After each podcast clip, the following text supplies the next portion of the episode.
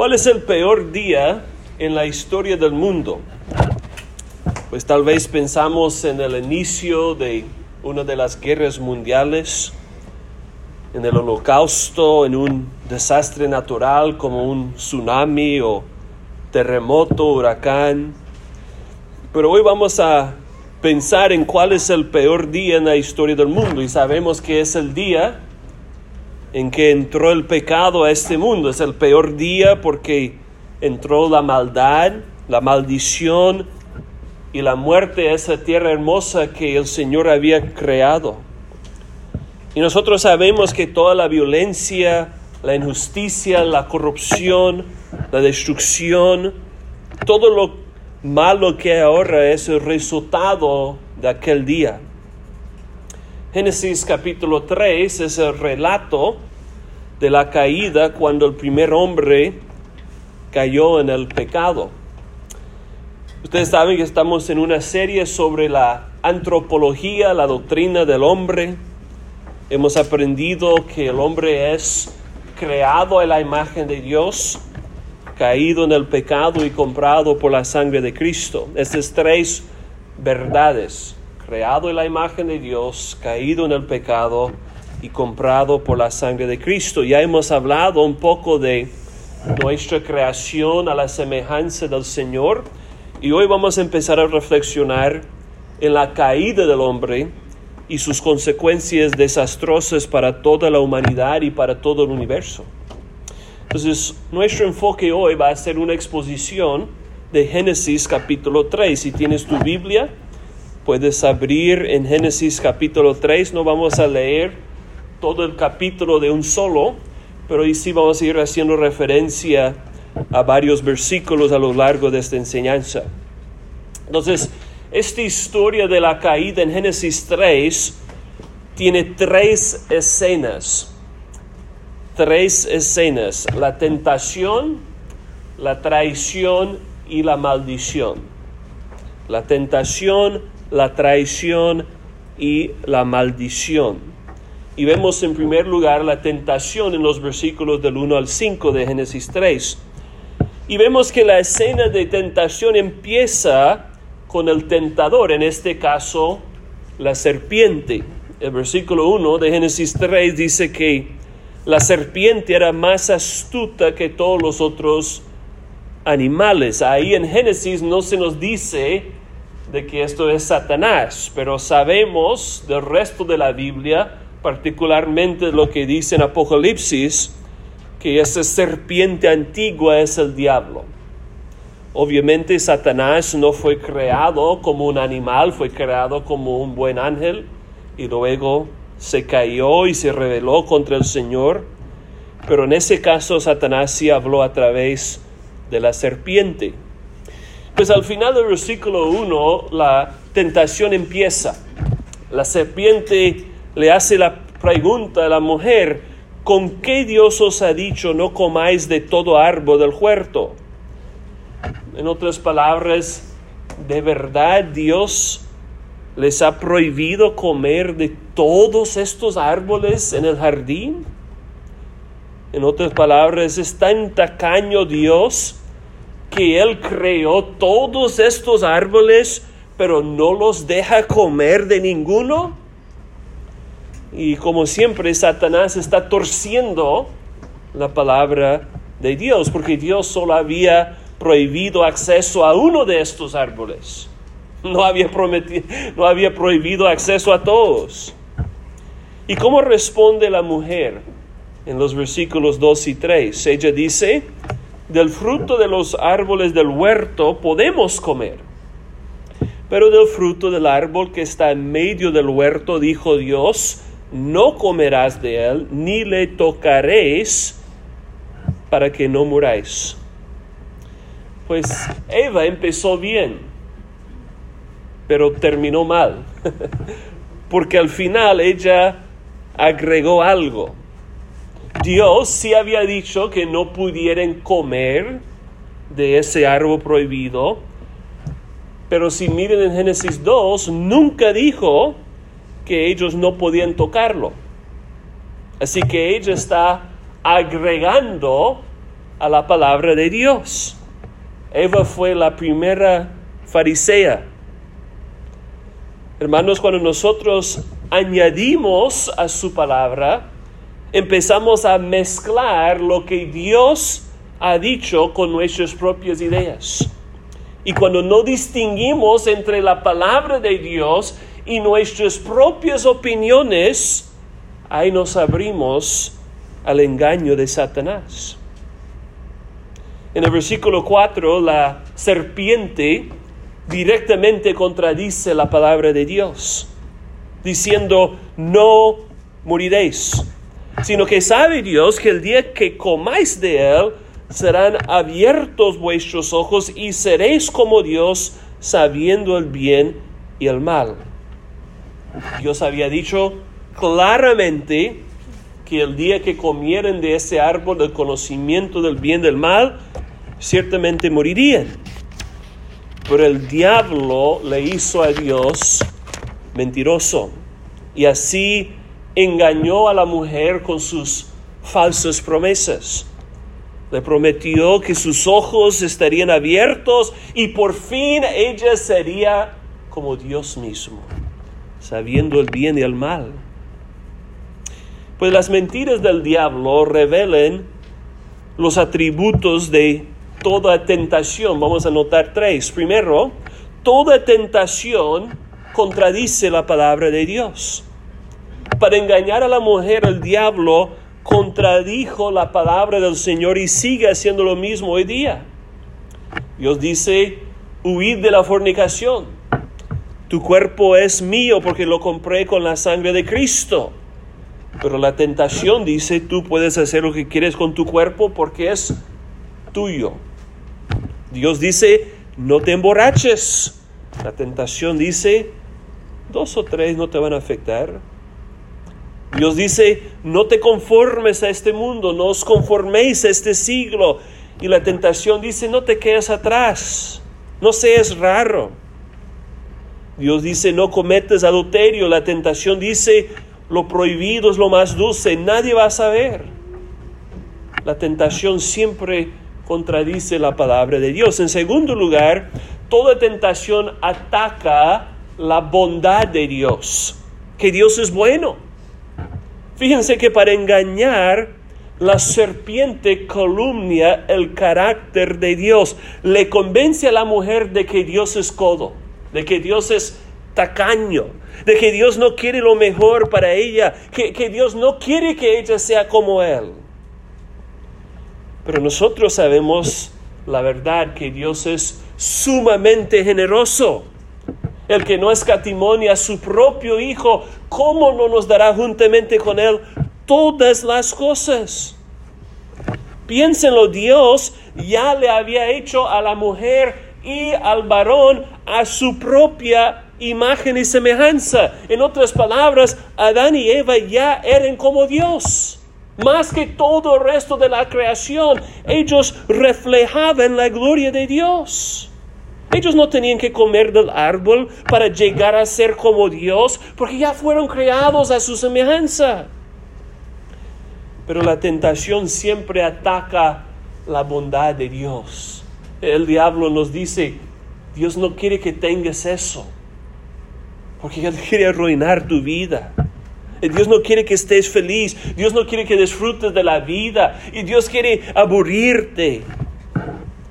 No se dejen engañar cuando Satanás ataca la generosidad del Señor. Sabemos por la cruz que Dios es generoso. En tercer lugar, la tentación siempre promete más de lo que puede dar. Obviamente la tentación sí da algo.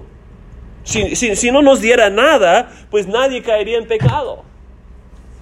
Pero la tentación nunca cumple lo que promete.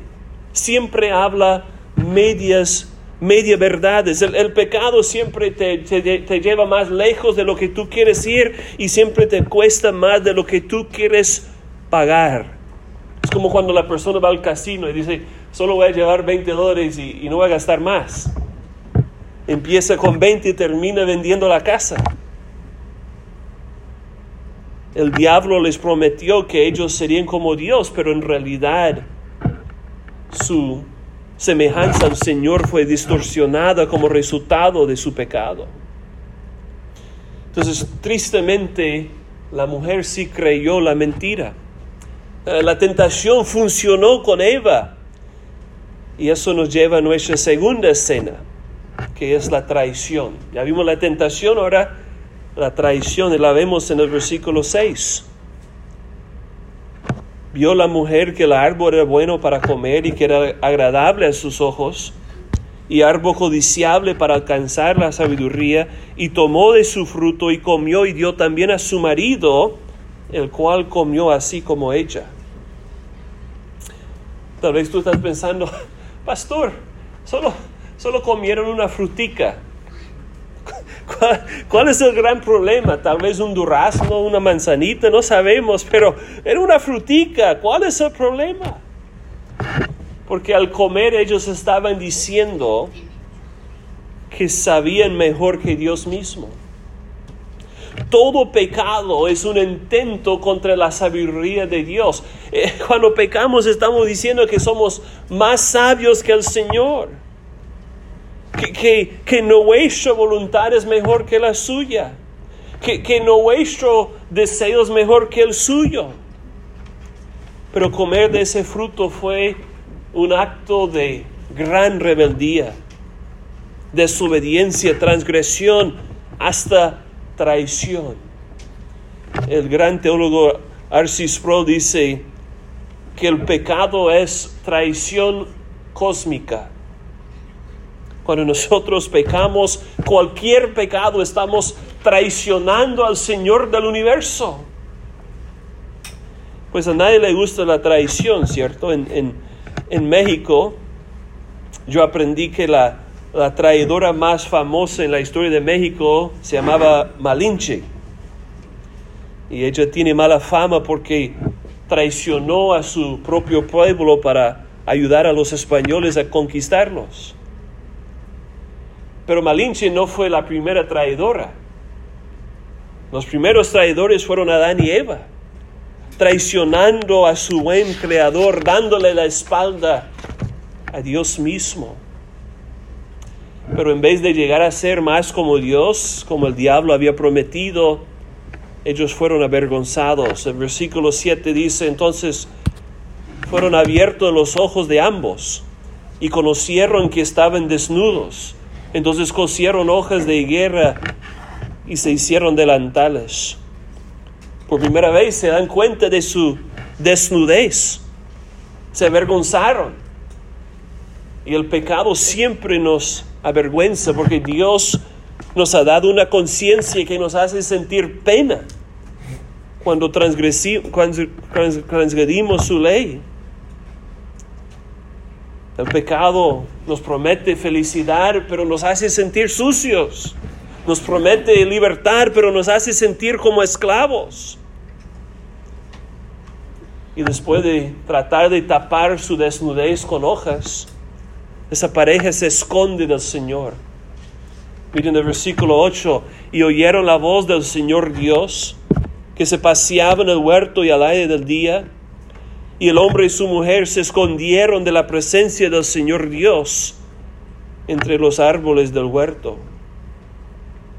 Antes de pecar ellos habían tenido comunión estrecha con el Señor, pero ahora se escondieron de Él, porque el pecado siempre edifica una barrera entre Dios y el hombre. Nos sentimos impuros y nos alejamos de su pureza nos sentimos sucios y corremos de su santidad, nos sentimos que estamos en las tinieblas y no queremos acercarnos a la luz. En vez de acercarse a Dios, el hombre le tenía miedo, porque sabía que era digno de su condenación. Tal vez no se fijaron, pero el versículo 8 es el cumplimiento de la promesa del Señor. ¿Se fijaron? Dios le prometió al hombre que él moriría si comiera del árbol prohibido. Y el hombre sí murió en el momento en que él comió de esa fruta. Pues obvio, su cuerpo no murió al instante, fue cientos de años después, pero su alma sí. Acuérdense que la muerte es separación. El hombre en aquel momento, desde que pecó por primera vez, fue separado del Señor. Fue alejado de su creador. El hombre sí se murió espiritualmente tal como Dios había prometido. Como Pablo dice en Romanos 6:23, la paga del pecado es muerte. Pero aunque ellos se escondieron del Señor, el versículo 9 dice que Dios los buscó y llamó al hombre, ¿dónde estás tú? Al principio, Dios no se dirigió a las dos personas, sino solamente al varón. ¿Por qué? Porque el hombre tenía la responsabilidad primordial por su pecado. ¿Cómo así? Pues Dios le había creado primero al hombre para ser cabeza de su mujer. Él tenía que protegerla. Pero mientras que ella estaba siendo tentada, ¿qué hizo el hombre? Absolutamente nada. Se volvió pasivo, callado. Así como vemos en casi todos los shows y películas de, de hoy, el hombre ahí en la esquina callado pues en nuestra versión de la Biblia es un poco difícil ver si el hombre estaba con la mujer o no cuando ella fue tentada. Pero en el idioma original es claro que él sí estaba al lado de Eva durante toda la tentación. Y, la gran pregunta es, ¿por qué no intervino? ¿Por qué no hizo algo? ¿Por qué no le dijo a, a la serpiente, cállate, no tientes a mi mujer? No contradigas la palabra de Dios. Pero no dijo nada. Adán no demostró amor para su esposa, no la cuidó y además él comió el fruto también. Y es por eso que Dios le echa la culpa primeramente al hombre. Pero tal vez tú pienses, bueno, pastor, qué, qué lástima que el hombre pecó de esa manera, pero ¿Qué tiene que ver eso conmigo en el año 2022? Pues bastante. Porque el primer hombre te estaba representando a ti y a mí también. Dios hizo al hombre como representante de toda la raza humana. Él fue la cabeza federal de todos los hombres y de todas las mujeres y de todos los niños en la historia del mundo. Es por eso que la Biblia enseña que cuando Adán pecó, todos pecamos. Cuando Adán desobedeció al Señor, todos desobedecimos al Señor. Su culpa fue nuestra culpa y su condenación fue nuestra condenación. Entonces, ¿dónde enseña eso la Biblia? Romanos 5. Por la transgresión de uno vino la condenación a todos los hombres. Por la desobediencia de un hombre, los muchos fueron constituidos pecadores. La razón que todos pecamos en la, en la actualidad es porque todos somos pecadores en Adán. Nosotros llevamos mal fruto porque somos malos árboles en Adán. Todos nosotros le damos la culpa, la corrupción y la condenación del primer hombre. Pero ¿cómo responde Adán a Dios cuando él está buscando? Bueno, Versículo 10, oí tu voz en el huerto y tuve miedo porque estaba desnudo y me escondí. Pues ya, como ya hemos dicho, el, el, pecado le había alejado a Dios y le dio a tener miedo de Él.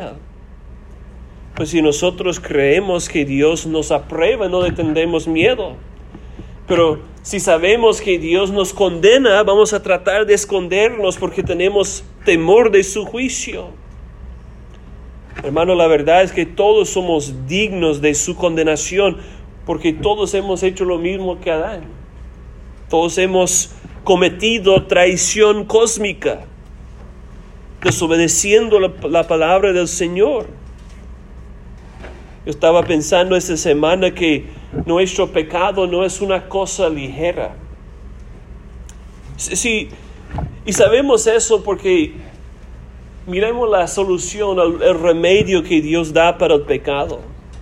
Si, si, tu pecado fuera un problema pequeño, pues solo se necesitaría un remedio pequeño. Por ejemplo, si fuera como una infracción de tránsito, pues pagar una multa pequeña bastaría. Pero si el pecado es un gran problema, nosotros necesitamos un gran Salvador. Amén. Y gracias a Dios, eso es precisamente lo que tenemos en Cristo Jesús. Tu pecado fue tan grave que para perdonarte Dios mismo tuvo que hacerse hombre a fin de vivir tu vida y morir tu muerte. Tu pecado es tan grave que para salvarte Dios el Hijo encarnado tuvo que dar su vida en la cruz para pagar tu deuda y satisfacer la justicia de Dios. Es por eso que no somos perdonados, no somos absueltos en el tribunal de Dios solo por pedir disculpas y tratar de mejorar un poco.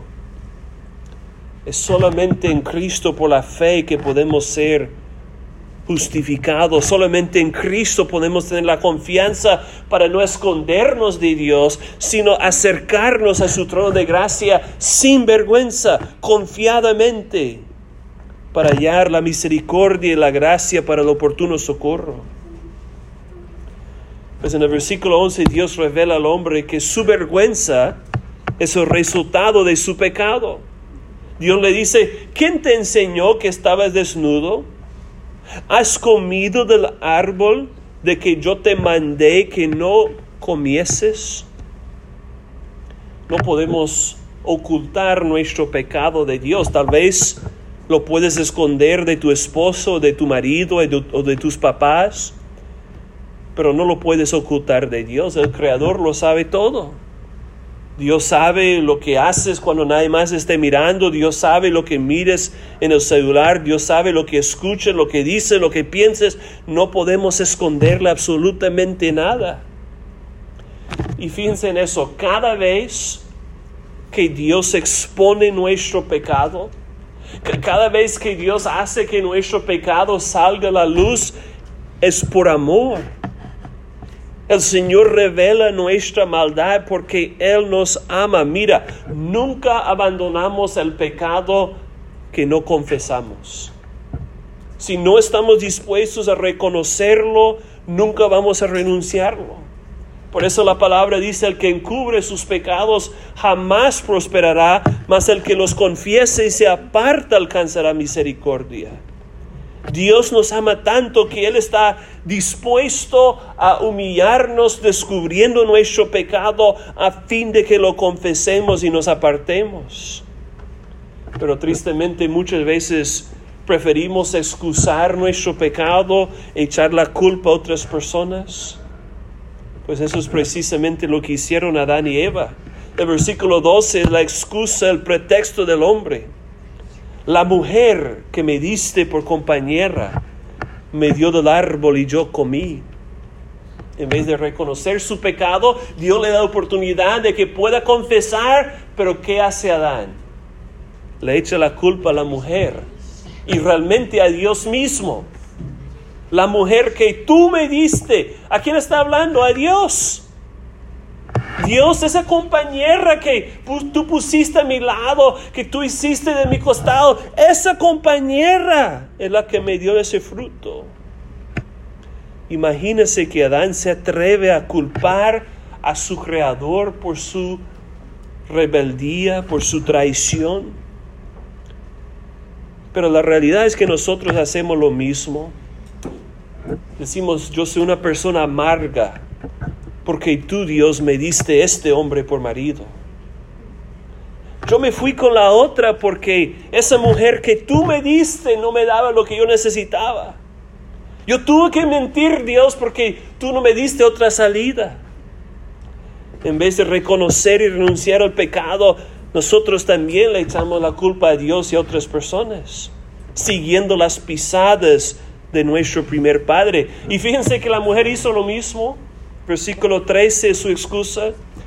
La serpiente me engañó y comí.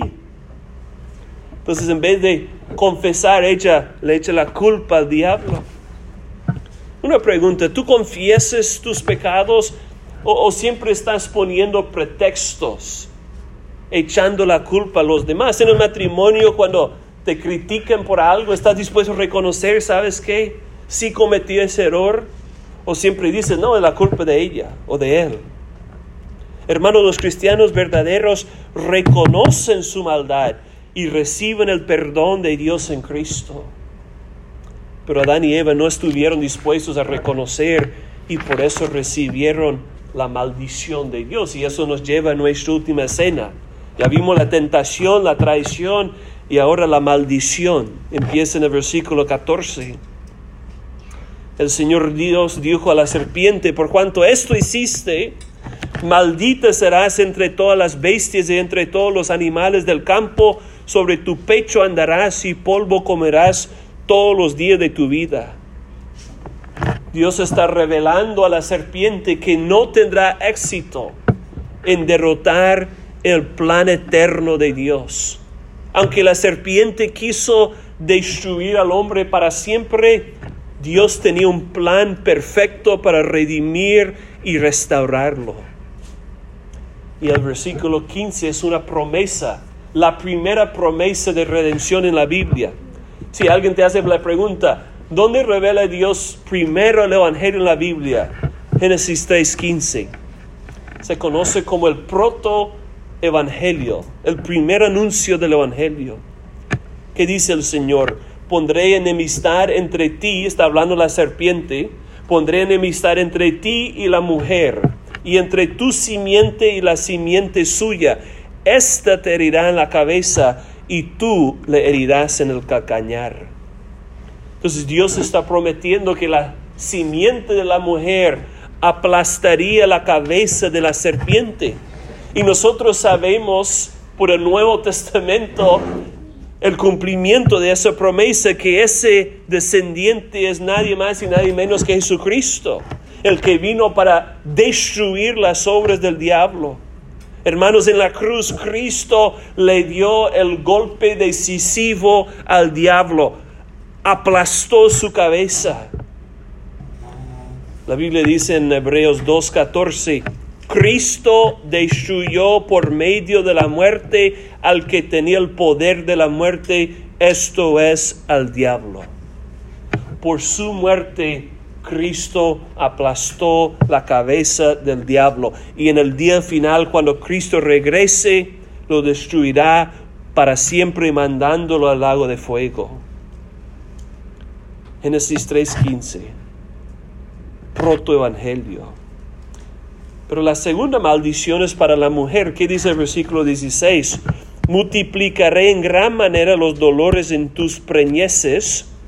Con dolor darás a luz los hijos y tu deseo será para tu marido y él se enseñoreará de ti.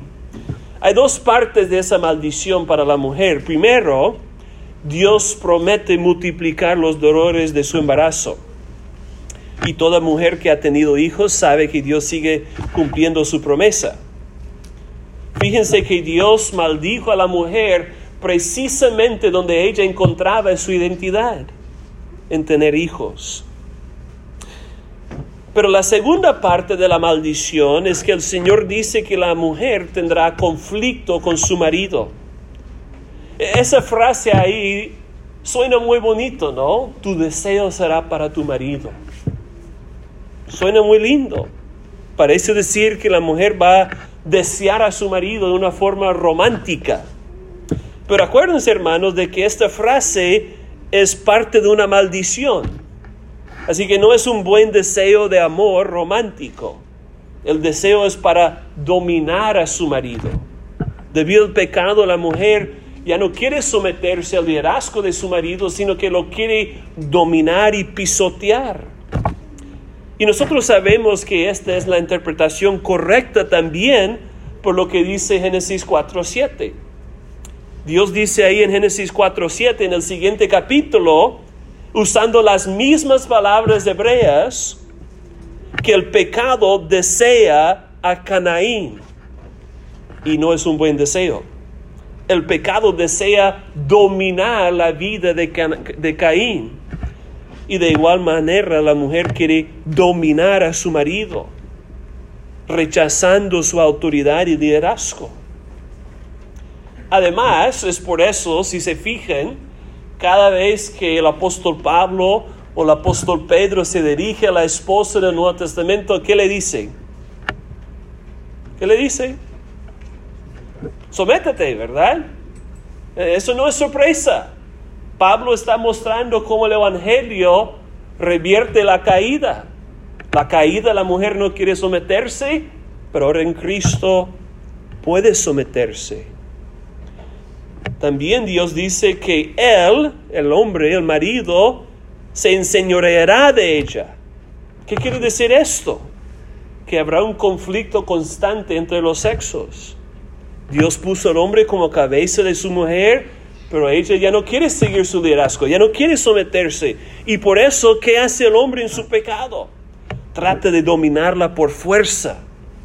Y por eso hay pleitos entre los dos. No tenemos que mirar lejos para ver ese conflicto. Para los que estamos casados, lo hemos vivido. Y para los que tenemos papás, lo hemos mirado en nuestros papás. Pero ese conflicto es por el pecado original. Solo en Cristo la mujer puede empezar a someterse voluntariamente a su marido y el marido puede empezar a usar su autoridad con el amor de Cristo. Como Pablo dice en Efesios 5. Bueno, la maldición del hombre empieza en el versículo 17. Mira ahí dice, por cuanto obedeciste a la voz de tu mujer, y como comiste del árbol de que te mandé diciendo no comerás de él, maldita será la tierra por tu causa. Con dolor comerás de ella todos los días de tu vida, espinos y carlos te producirá y comerás plantas del campo, con el sudor de tu rostro comerás el pan hasta que vuelvas a la tierra, porque de ella fuiste tomado, pues polvo eres y el polvo volverás. Entonces por el pecado de Adán, el Señor maldijo, toda la tierra. La tierra ya no iba a producir con facilidad, ahora salen los espinos y los cardos, ahora el hombre se fatiga para sacarle provecho de la tierra. Y no debemos pensar que el trabajo en sí es la maldición. Hay muchas personas que piensan el trabajo es la maldición de Dios. No, el trabajo es bueno. En Génesis 2, antes de la caída, el Señor ya puso al hombre en el huerto para trabajarlo, para que lo guardara y, lo labrara y lo guardase. Así que el trabajo no es malo. La maldición es que ahora el trabajo es agotador. Antes de la caída el trabajo fue placentero, ahora es pesado. Y también esa maldición de la tierra incluye lo que llamamos los desastres naturales, ¿no? Los huracanes, los terremotos, los tornados, los tsunamis, todo eso son consecuencias de la caída, de la maldición de la tierra. En el versículo 18 Dios promete que el hombre va a volver al polvo del cual fue creado. Es decir, Dios está diciendo, tu cuerpo se va a morir. Y luego, después de maldecirle, Dios les echa del paraíso de la fuente de vida. Miren los versículos del 22 al 24. Dijo el Señor Dios, he aquí, el hombre es como uno de nosotros, sabiendo el bien y el mal. Ahora pues, que no alargue su mano y tome también del árbol de la vida y come y viva para siempre. Y lo sacó el Señor del huerto de Edén para que labrase la tierra de que fue tomado Echó pues fuera al hombre y puso al oriente del huerto de Edén querubines, ángeles y una espada encendida que se revolvía por todos lados para guardar el camino del árbol de la vida. Entonces ya no iban a vivir para siempre, iban a morir. Sabemos que ellos se murieron espiritualmente cuando primero comieron del fruto y luego Dios les puso en camino a la muerte física. No tenemos que leer muy lejos en Génesis para ver que la muerte llegó más pronto de lo, esperado para ellos. ¿Pueden imaginar? Su primogénito Caín le mató a su hermano Abel. Luego en el capítulo 5 leemos de los descendientes de Adán y la Biblia dice que Adán vivió tantos años y murió y su hijo vivió tantos años y murió y su hijo vivió tantos años y murió y así por el estilo. El pecado no solo afectó a Adán, el pecado fue heredado por todos sus descendientes, todos eran pecadores y todos se murieron. La muerte espiritual llevó a la muerte física y al final la muerte eterna, la separación de Dios en el infierno. Hermanos, Génesis 3 es una historia sumamente triste. Es una tragedia. Es, es la peor tragedia en la historia del mundo. Pero a pesar de toda esta mala noticia en Génesis 3, hay un toque de esperanza. Para terminar, miren lo que dice el versículo 21. Porque ahí Dios hace algo muy inesperado. Dice, el Señor Dios hizo al hombre y a su mujer túnicas de pieles y los vistió. Acuérdense de que Adán y Eva ya se habían tapado con hojas, pero ahora Dios los viste con las pieles de animales. Tal vez nos parece insignificante, pero en realidad es una gran muestra de gracia. Acuérdense que nosotros somos como Adán y Eva, culpables, hemos pecado, excusando nuestras iniquidades, echando la culpa a los demás. Y nosotros también tratamos de hacer lo mismo que ellos hicieron, cubrir nuestra propia vergüenza, tapar nuestra propia culpa. Y obviamente no son con hojas de plantas, pero sí son con ritos religiosos. Venimos a la iglesia, oramos, leemos la Biblia, ofrendamos, hacemos nuestras obras religiosas pero muchas veces en el fondo de nuestro corazón todavía nos sentimos sucios, nos sentimos culpables, avergonzados. Sabemos que todos nuestros ritos religiosos no pueden quitar nuestra culpa. Una buena pregunta para hacerle a alguien en el evangelismo es esa. ¿Qué haces con tu culpa? Porque la persona tiene culpa y, siente culpa. Pero la buena noticia es que no tenemos que taparnos con nuestros ojos, no tenemos que tratar de cubrirnos con nuestras buenas obras porque Dios ha provisto una ropa mejor. Cuando el Señor mató a ese primer animal en el huerto, Él estaba anticipando el sacrificio final de su Hijo Jesucristo, el Cordero de Dios que quita el pecado del mundo. Nosotros podemos intercambiar los harapos de nuestra injusticia para ser vestidos con la justicia perfecta de Cristo y lo recibimos solamente con las manos vacías de la fe. Así que hermanos, la caída fue el peor día en la historia del mundo, pero gracias a Dios nosotros no tenemos que ser condenados para siempre porque en Cristo hay bendición eterna. Sigamos confiando en Él.